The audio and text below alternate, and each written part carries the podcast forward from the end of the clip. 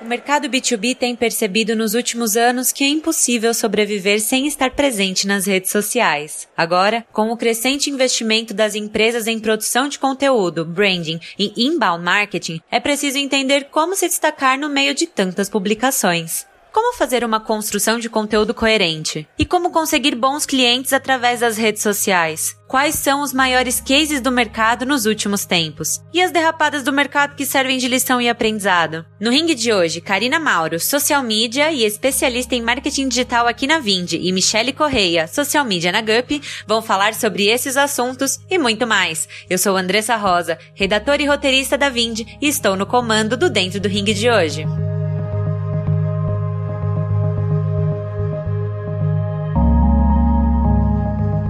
Então, no ringue de hoje, vamos começar apresentando as nossas duas participantes. Vamos começar pela Karina. Conta aí, Ká, qual que é a sua história, de onde você veio, para onde é que você está indo. Conta um pouquinho pra gente. Oi, gente. Eu sou a Karina, sou formada em jornalismo, mas entrei nesse mundo aí do marketing digital, das redes sociais e trabalho há três anos como social media, com redes sociais. E já trabalhei em agência com clientes B2C, agora estou no universo dos clientes B2B. Sou uma capixaba que veio se aventurar em São Paulo, estou há um ano, mas um pouco mais de um ano em São Paulo e há sete meses na Vind. E aprendendo muito ainda, porque eu acho que já tem tenho uma boa bagagem aí desses treinos que eu trabalho com redes sociais, mas é um universo que muda tanto todos os dias que eu acho que ainda tem muita coisa acontecendo e muita coisa para aprender. E é isso. Karina, muito obrigada pela sua participação. É um prazer ter você aqui com a gente no Dentro do Ringue. Agora eu quero ver um pouquinho da Michelle, que está aqui representando a GUP hoje. Conta um pouquinho pra gente sobre a sua carreira, a sua história, como é que você foi para aí. Oi, Andressa. Oi, Karina. Oi, gente. Então, minha história é bem parecida com a da Karina também. Eu fiz jornalismo na faculdade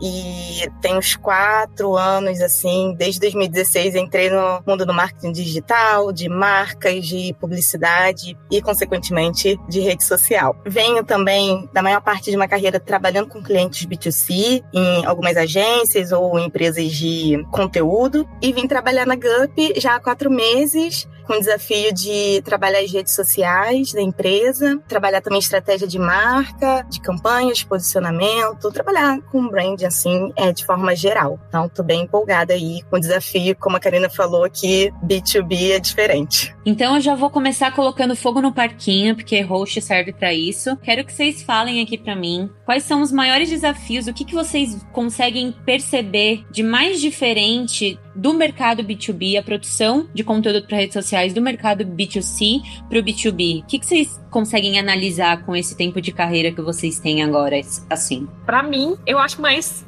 difícil. Não sei porquê, é diferente, mas eu acho que é porque você tem que entender a dor do seu cliente, né? Você não tá ali tentando chegar no cliente final e fazer uma venda. Para mim isso é diferente. Não sei explicar exatamente por quê, mas você tem que entender a dor do seu cliente para ajudar ele a chegar no cliente final. E isso é muito difícil, porque só quem tá lá vai entender isso. Então esse caminho para mim é mais difícil, mais complicado, mas para mim é o fundamental, assim, entender o que que seu cliente precisa e poder de alguma forma ajudar ele, assim. Para mim, eu entendo a questão da dificuldade, parece ser mais difícil, né? Eu acho que se colocar nesse lugar, porque tava pensando aqui, a gente precisa fazer dois recortes. O recorte de um grupo de profissionais, né, do tipo, falo para profissionais de RH. Esse é um grupo, a tal qual a gente faz quando é para o cliente final. Um grupo de pessoas que eu preciso falar para entregar minha solução, meu serviço, meu produto, o que for. Mas também tem um recorte empresa. Que tipo de empresa eu quero atingir? Para que tipo de empresas eu quero falar? Fica um pouco mais difícil você entender do tipo, empresas que eu quero atingir,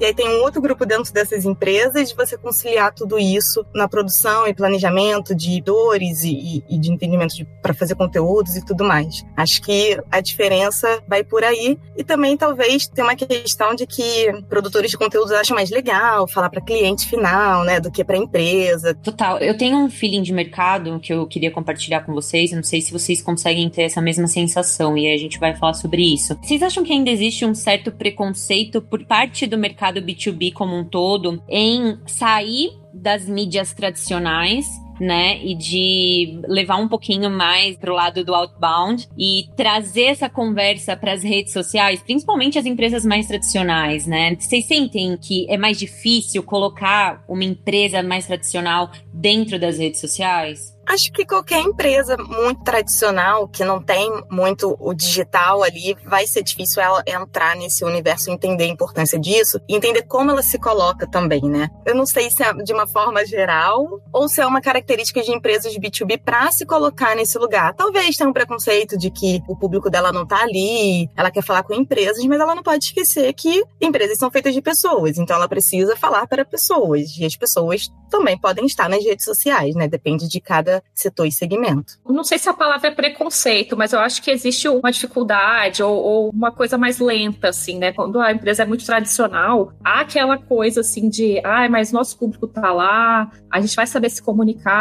com quem a gente precisa, mas eu acho que já acabou um pouco disso, assim. Eu acho que cada vez mais as empresas estão percebendo que elas não têm como ficar longe de redes sociais, porque, né, tá totalmente envolvida no nosso universo. Antes a gente falava, ah, nossa, tô falando igual uma senhora, mas não é essa a intenção. Tipo, a antes era uma coisa de jovem, mas não é isso, assim. Hoje todo mundo usa redes sociais e por mais que as pessoas tenham dificuldade, assim, de talvez entrar nesse universo, não tem como não entrar, assim. Vocês acompanhando, eu imagino que deve rolar um benchmark diário, né, para quem produz conteúdo mesmo para as redes sociais, não tem como deixar de seguir outras empresas, não só os concorrentes, mas ver o que, que a galera tá fazendo mesmo, né? Como é que eles estão produzindo. Tem algum bench que vocês gostariam de citar, algum case nos últimos tempos aí que tá fazendo a diferença para a produção de conteúdo nas redes sociais? Uma empresa que eu gosto muito de acompanhar nas redes sociais ultimamente é o RD. Eu acho que eles fazem um conteúdo muito, muito legal e eles também são B2B, né? Então eu acho que eles conseguem fazer um conteúdo muito legal nas redes sociais. Não tão para B2B, mas eu gosto muito de acompanhar. Para muita gente, isso é.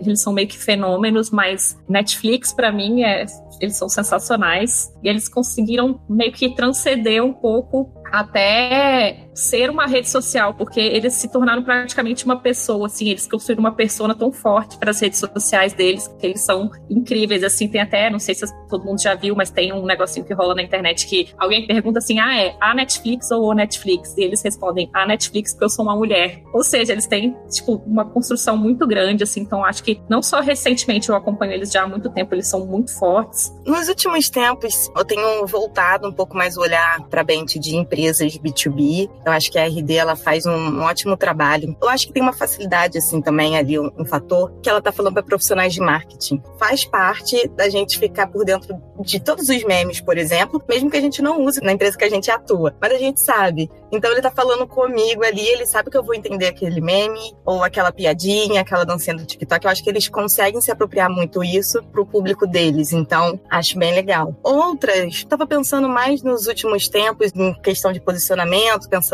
em redes sociais na quarentena, a Natura logo no início fez uma campanha, né? E aí já foi uma, algo maior que no início da pandemia, que veio aqui no Brasil, que era cada pessoa é um mundo e todo mundo importa. E aí, além da campanha do tipo, do que eles estão fazendo, do que eles poderiam ajudar nesse momento, eles também revestiram ali as redes sociais do tipo de preocupação com as pessoas, então perguntando, oi, como você tá? Isso gera conversa. E aí, outros conteúdos que eles foram fazendo também estenderam para uma outra campanha para combater, né, a violência contra a mulher, junto com a Avon, outras marcas. Então, acabou revestindo ali as redes sociais, descendo todo esse propósito, conceito em campanha ali. Eu achei que foi um bom uso também, assim, da conversa. Tentar também puxar outros exemplos pra gente trazer aqui. A Scarlett, eu acho que ela tem um bom exemplo de como ela usa no LinkedIn, pelo menos, as redes deles para fortalecer muito cultura de dia a dia, employer brand, eles botam sempre fotos dos funcionários, o que eles estão fazendo também. Entendo que também é muito uma estratégia que eles pegam aquela rede social do que importa para eles, vezes não vão ficar fazendo conteúdos tipo educativos, de conhecimento ou memes, mas entendo que é um bom uso, assim, que provavelmente deve estar colada com uma estratégia ali por trás. Então, acho que também um bom exemplo de como eles têm feito e se reinventado, assim. Um outro projeto que surgiu, tava dando uma olhada aqui, de como que eles estavam tratando esse projeto no feed, assim, né, no Instagram, que é um projeto da Vice, que ela se juntou com outras marcas de bebidas alcoólicas, o The Cloud Bar. Eu achei incrível, lançaram bem num time muito certo também. Assim, já estamos três seis meses aí, mais de 100 dias, quando começou a pandemia aqui no Brasil. Então, o time que eles pegaram lá em março, em abril talvez, eles devem ter colocado na rua, que era o The Cloud Bar, que eles começaram a fazer lives com artistas, com pessoas de agência para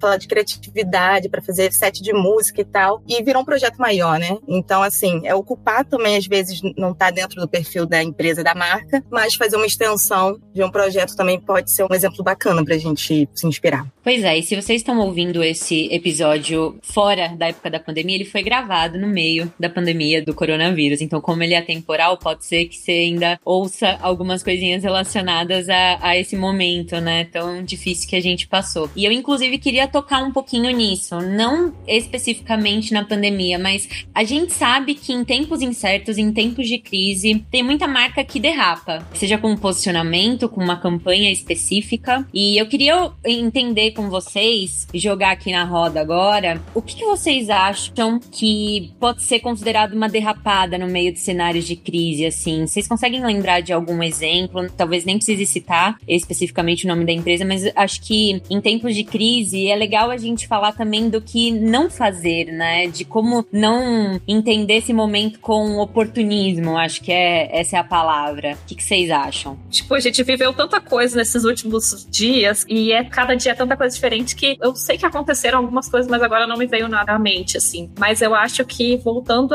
ao que eu falei antes, na primeira pergunta, para tentar não ser oportunista, é a questão, novamente, de entender o seu público e entender a dor do seu público que eu acho que aqui você vai estar oferecendo para ele algo que ele realmente precisa, assim. Nesse entender, eu acho que é entender de um modo geral que cada pessoa está vivendo uma coisa diferente, assim. E pode ser que para uma pessoa não seja tão difícil, para outra pessoa vai ser mais difícil. E aí eu acho que vem o que a gente viu em alguns momentos as pessoas falando de transformar a crise em oportunidade. Eu achei isso uma linha muito tênue para você falar assim. Ah, para algumas pessoas isso pode se tornar uma oportunidade entre aspas, né? Porque a gente viu que alguns conseguiram se reinventar ou então explorar o, o que eles fazem para crescer durante a crise, mas outros nem ao menos tiveram essa oportunidade, sabe? Então, quando você fala assim, dá essa meio que de coach da quarentena e você usa isso como assim, ai, transforme a crise numa oportunidade, eu acho que isso é muito complicado e, muito difícil de lidar, assim. É nesse momento que a gente tem que ter muito cuidado com o que você vai estar tá falando. Lógico que se você entender que isso é essencial para o seu público, então você pode trabalhar em cima disso, assim, mesmo com cuidado, mas eu acho que isso é muito complicado você usar isso como uma forma, assim, de oportunidade, sendo que você não tem 100% de certeza que aquilo vai ser uma oportunidade para todas as pessoas com quem você está falando. Ô, Michele, e trabalhando numa empresa que fala com RHs em um país onde o número de desempregados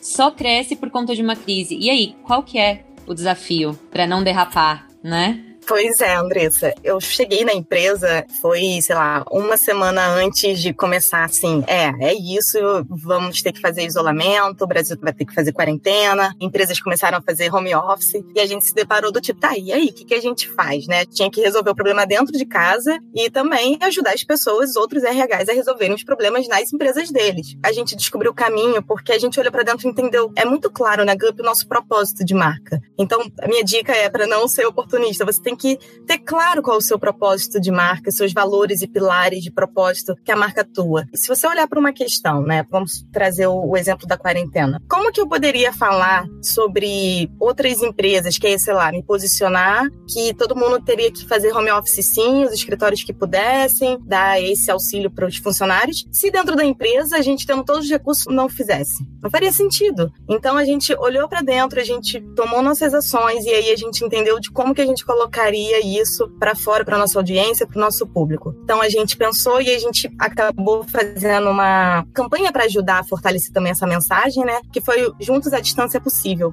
A gente queria dizer que a gente estaria junto naquele momento, mesmo à distância, e tudo seria possível porque estaríamos juntos, independente de como fosse. E aí isso se transformou tanto em ações internas como ações externas, para a gente também dar apoio para nosso público, que é profissional de RH, e dando todos os insumos e aprendendo junto e compartilhando junto, sendo bem transparente e honesto, sabe? Eu acho que nesses momentos assim de crise, a gente tem que a marca ela tem que ser honesta, do tipo, OK, eu quero entrar nesse assunto, tá todo mundo falando, olhe para dentro, como que eu trabalho com isso internamente, o que, que isso tem a ver com o meu propósito, para eu saber como que eu me comunico nas redes sociais. Eu vejo muito que as redes sociais, nesses casos, ela é só uma consequência. Um post no Instagram, onde for, vai ser uma consequência de tudo que é feito internamente, de tudo que a marca acredita e trabalha todos os dias para fazer. Então, na verdade, essa produção de conteúdo para as redes sociais, ela acaba surgindo de uma forma muito mais orgânica. Estou entendendo que a, a, contribuição de vocês, ela é muito mais resultado do que é feito dentro de casa. E eu acho bacana vocês falarem sobre isso, porque eu acho que a máxima do mentira tem perna curta agora vale como nunca valeu antes, né? Não dá para derrapar sem ser despercebido, né? O tanto de ações que a gente viu aí realmente derrapando e falando, poxa, mas por que fazer isso, né? Não precisava. Tá bem dentro dessa máxima do não, não mente não, porque o público não aceita mais. Vocês concordam com isso? Sem dúvidas. Eu costumo cada vez mais pensar e acreditar e falar que a gente está saindo muito de uma era de posicionamento, apesar de muita gente falar que a gente está em era de posicionamento de marca, mas entrando numa era de ação, de atitude, propósito. Porque é legal, se eu coloco um post ali nas redes sociais, bonitinho, que defendo vamos ficar em casa, isolamento social, ou então até outras questões que a gente tem visto. Todas as vidas negras importam. Não, orgulho LGBT.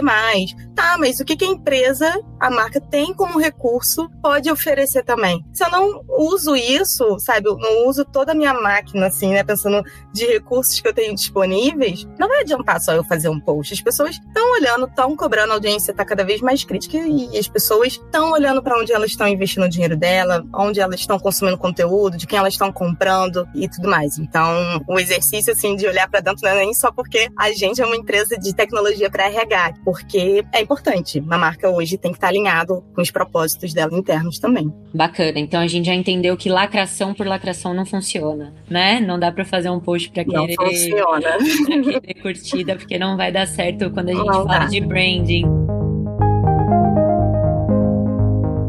Se você está curtindo esse cast, não esquece de se inscrever na nossa newsletter em podcast.vinde.com.br. Te espero lá!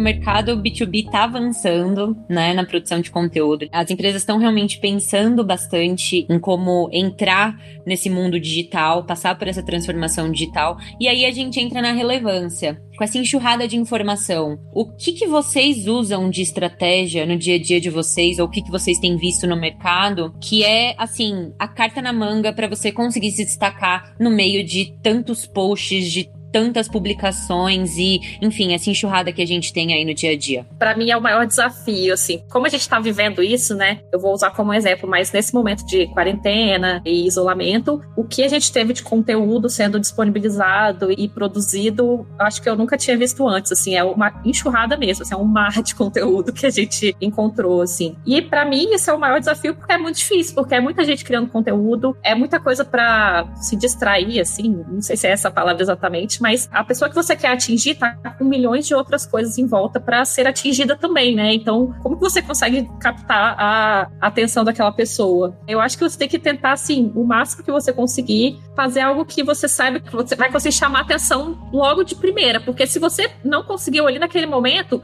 a pessoa vai passar, porque é tanta coisa ali na frente dela, no feed dela, né, que ela vai passar. Então, assim, você tem que conseguir captar essa atenção do seu público. É, eu concordo muito com a Karina também. A gente gente luta muito pela atenção das pessoas e ela tá cada vez mais curtinha, assim, né? Os vídeos de seis segundos, agora quatro, três. Então, tem muito disso de você encontrar esses mecanismos, né, de capturar atenção. Mas também eu acho que vale muito a gente entender contexto e ouvir o que esse público quer, sabe? Às vezes a gente deixa de lado ouvir a audiência, o que eles estão buscando, o que eles estão conversando, o que eles querem saber, que discussões eles querem participar, ou estão falando para a marca também se colocar ali e dar uma plataforma para elas, tipo, gente, vem, senta aqui, conversa comigo, sabe? Eu também tô interessada nisso que vocês estão falando, para trazer para perto. Mas é, é difícil mesmo.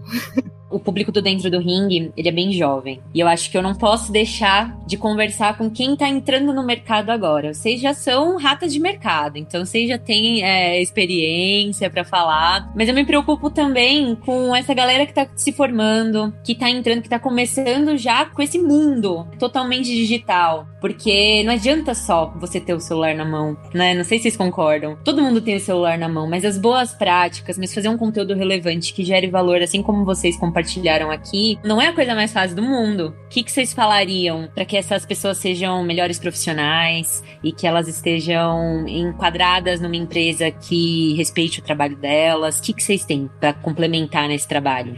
Eu quero Rex, tá? Eu quero Rex agora. Olha, sou péssima para dar Rex de, de redes sociais. Mas por quê? A minha dica para quem tá entrando no mercado e quer trabalhar com rede social ou produtor de conteúdo é ter referência. É olhar, é pesquisar, é ir atrás, conhecer. Se você achar um profissional assim, nossa, ele é incrível, que visão maravilhosa ele tem. Quais são as referências desse profissional que você já achou incrível, sabe? O que, que ele estuda? O que, que ele tá olhando? O que, que ele tá trazendo de novo? E como que junta tudo isso cria uma outra coisa diferente, nova e que vai trazer algo diferente nas redes sociais. Ai, não lembro onde eu estava estudando há pouco tempo que o que a gente precisa, né, nas redes sociais e na internet como um todo, não é só de mais conteúdo, são conteúdos melhores, são conteúdos diferentes. E pode trazer entretenimento, claro, né? Mas, tipo, que entretenimento, então, eu posso trazer diferente, fazer um formato novo, ou pegar um formato que já existe com outro e juntar e fazer uma coisa nova e testar. Porque eu acho incrível que se a gente tem um celular na mão, tem ali uma conta para fazer, você pode testar qualquer coisa e ver que as pessoas falam e fazem, mas às vezes no seu perfil pessoal mesmo, para ver o que as pessoas falam ali, os feedbacks que você recebe, mostra para alguém de mercado, fala assim, nossa, a Karine já trabalha com isso há um tempão, vamos mandar para ela aqui para ela ver o que, que ela acha, o que, que ela sente quando vê isso. Então, assim, meus jacks acabam sendo meio assim do que, tipo, ah, utiliza esse recurso novo que o Instagram acabou de lançar, sabe? Porque não adianta a gente ter um monte de recurso e não saber utilizar eles também de uma forma mais esperta, né? Mais estratégica, assim, não sei, criativa até. E na dúvida, não brinque com o algoritmo. Fala aí, Cá. O que, que você vai compartilhar agora com essa galera que tá chegando no mercado? Não sei se eu consigo entender para quem tá começando agora que já tem essa tonelada de coisas, de ferramentas e coisas assim, né? É difícil, mas eu concordo muito com o que a Michelle falou de assim, você pode ter milhões de ferramentas e milhões de coisas, mas você precisa entender também como utilizar aquelas ferramentas e como elas vão fazer alguma coisa estratégica no que você está precisando trabalhar, né? Então, por um lado, eu preciso dizer que ter um celular na mão é uma boa, porque você testa, você vê o que, que acontece, todo mundo tem um celular na mão e todo mundo tá aí com possibilidade de, de ter aplicativos e tal e testar. Então isso é bom, porque você vai conseguindo entender e aí você vai adquirindo conhecimento para usar isso no futuro, assim. Mas realmente por outro lado, você precisa saber também o que que aquelas ferramentas e o que que isso vai trazer estrategicamente para quando você vai usar isso como uma forma de trabalho, trabalhar numa empresa e tal. Eu gostaria de acrescentar que não adianta você olhar uma referência, olhar algo que você acha muito legal e falar assim: "Ah, quero fazer igual a isso". E aplicar isso, seja na empresa que você está trabalhando, na marca, na agência, para o cliente, o que for. Beleza, não vai funcionar. Você tem que pegar aquilo, entender, nossa, que legal. Isso aqui faz sentido para fazer uma coisa parecida assim para o meu público, para o meu cliente, para essa marca que eu trabalho? Eu só consigo, me inspiro ou eu reproduzo exatamente, sabe? O Nubank não ficou olhando pro Itaú e pensou que quer ser igual a ele, né? Para fazer algo diferente. Então, não adianta a gente querer ser igual a algo que já existe, mas sim pegar isso e ver pequenas coisinhas que você vai montando e cria um monstrinho novo ali, cria uma coisa nova e você vai se desenvolver muito quanto profissional assim. Você vai evoluindo, eu acho que na carreira, enquanto profissional, assim mesmo. Queria só acrescentar uma coisa que a Karina não falou. Eu vou entregar o ouro dela, tá? Porque eu posso falar da nossa casinha, Michelle. A dona Karina, ela é a menina das métricas. Então eu queria deixar esse insight também para quem tá começando agora. Cara, não ignore as métricas. De jeito nenhum. Olhe com muito carinho, porque as métricas são aliadas na hora de produzir conteúdo nas redes sociais. É através das métricas que a gente sabe o que, que tá dando certo, o que, que tá dando errado. Às vezes não vem só por número de curtida ou por chamadas no direct. Às vezes tá ali no seu alcance, nas impressões que são dadas. Então, assim, as redes sociais oferecem pra gente, né, no, nos perfis comerciais, principalmente, muitas métricas excelentes pra gente conseguir analisar o que que tá sendo realmente, às vezes nem viralizado, mas que tá gerando muito mais impressões e tá num alcance muito bacana e o que que simplesmente não funciona. Então, se você tá começando agora e puder começar olhando para métricas, estudando métricas, eu tenho certeza que você vai conseguir se destacar no mercado, porque isso vai fazer muita diferença para sua carreira, viu? A gente tá encerrando, eu não queria encerrar, né, o dentro do ringue, mas a gente precisa. Eu vou, vou voltar com vocês, porque eu adorei a conversa, eu queria agradecer a participação mesmo das duas e já deixar o convite aí, deixar as portas do dentro do ringue abertas pra gente fazer várias coisas bacanas junto. E aí, tá com vocês. Recados finais e etc. É, não sei se, se seria um, um, hack, né? Mas a, já que a Andressa falou sobre métricas, por muito tempo a gente olhou muito para números tipo curtidas, compartilhamento, número de seguidores, e há algum tempo já a gente sabe que isso não é o, o principal, né? Então não adianta a gente ficar olhando para a métrica de vaidade e tudo isso, sim. Mas tem duas coisinhas no, no Instagram, principalmente, né? Falando dele, que eu acho que muita gente está levando em consideração, então fica aí também uma dica para quem está começando, que é o salvar e o enviar. Eu vi muita gente falando sobre isso e eu acho que é, que é muito interessante, porque eu acho que, não sei se é o algoritmo, né? Sei lá, o, a máquina chamada Instagram, ela entende que você curtiu, você, nossa, você gostou daquele conteúdo, você curtiu, você comentou, nossa, esse conteúdo realmente é tão legal porque ele fez a pessoa deixar um comentário. Agora, minha querida, se você salvou aquele conteúdo, você achou ele sensacional demais, porque você tem que salvar aquilo para ver depois. Então aquilo lá tá demais. E se você compartilhou, aquele post é tão incrível que você teve que mandar pro seu amiguinho, para ele ver também. Então, esses dois números que você vai ver lá nas informações, acho que eles estão se tornando muito importantes hoje. E então, eu acho que fica aí um, um negocinho para você pensar quando você estiver criando seu conteúdo, assim. Tenta pensar num, num, conteúdo compartilhável e salvável. Não sei se essa palavra existe, mas pensa nela. Porque isso é muito importante e acho que vai fazer diferença quando você for interagir aí no, no Instagram, né? Essa dica é maravilhosa, é muito boa. Eu já tenho um tempinho que comecei também a olhar para isso e hoje eu tenho visto os dados muito na mão ali, né? Ainda não estou usando uma ferramenta um pouco mais robusta e algumas ferramentas não dão a métrica do envio. Do salvar eu já vi algumas que dão, mas não dá. Então, assim, também vai ter que ter uma, uma, um jogo aí de você entender se é usando uma ferramenta ou usando, pegando os dados na mão, anotando. É legal também dividir pelo número de impressões, porque aí você entende sua taxa de engajamento né, já que a gente está falando de métrica, como o Andrés falou, que é muito importante para a gente não negligenciar, porque quanto que esse conteúdo está sendo distribuído, foi imprimido ali na timeline e dividido por quanto alguém fez alguma interação, seja salvar, seja enviar, seja dar like, comentário. É uma dica bem, bem boa mesmo, Karine. Que bom que você lembrou disso. E é isso. Onde que a gente encontra vocês? Vocês querem deixar LinkedIn? Querem deixar o arroba? Deixar o arroba da Gup também, me, pelo amor de Deus. Bom, gente, sigam a Vind nas redes sociais, arroba VindBR no Instagram, aquela. Arroba VindBR no Instagram, no Twitter, arroba Vind, no LinkedIn, arroba VindBR. Ah, gente, procure Vind, que vocês vão achar e sigam. E se quiser também, estou à disposição para conversar, como a gente falou antes, né? Se alguém quiser, esteja entrando aí nesse mundo e quiser conversar, quiser falar comigo, meu LinkedIn, se eu não me engano, está Karina Mauro, Karina com K. E meu Instagram também é Karina Mauro. Então, se quiser entrar lá, mandar uma DM, mandar uma mensagem, conversar, estou à disposição. É isso. As redes sociais da GUP é GUP, G-U-P-Y, underline, no Instagram. E no LinkedIn é GUP normal, vocês encontram lá. E tem muito conteúdo legal, mesmo que para quem não é profissional de RH, a gente fala sobre. Eu, eu, acho interessante, assim, porque o RH ele tá na vida, assim, praticamente todo mundo que trabalha numa empresa, assim, mais ou menos estruturada. E é interessante, assim, que mesmo quem não é profissional de RH, não atua na área de recursos humanos, mas tem interesse em entender de como funciona mais ou menos essa parte, assim, que, é, que a gente costuma chamar que é o coração das empresas, que é o recursos humanos cuida do ativo mais importante, né, que são as pessoas, que, tipo, são a gente que tá aqui trabalhando.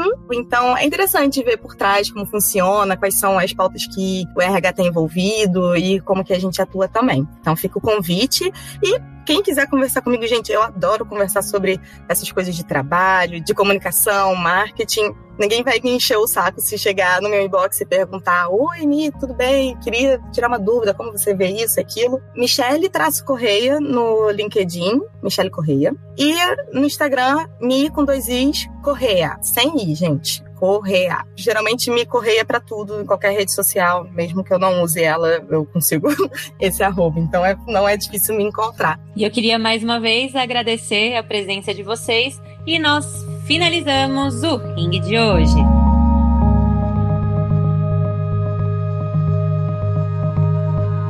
E se você quiser saber mais sobre outros episódios relacionados a marketing dentro das empresas, é só digitar podcast.vinde.com.br. Nós temos conteúdos excelentes para sua empresa.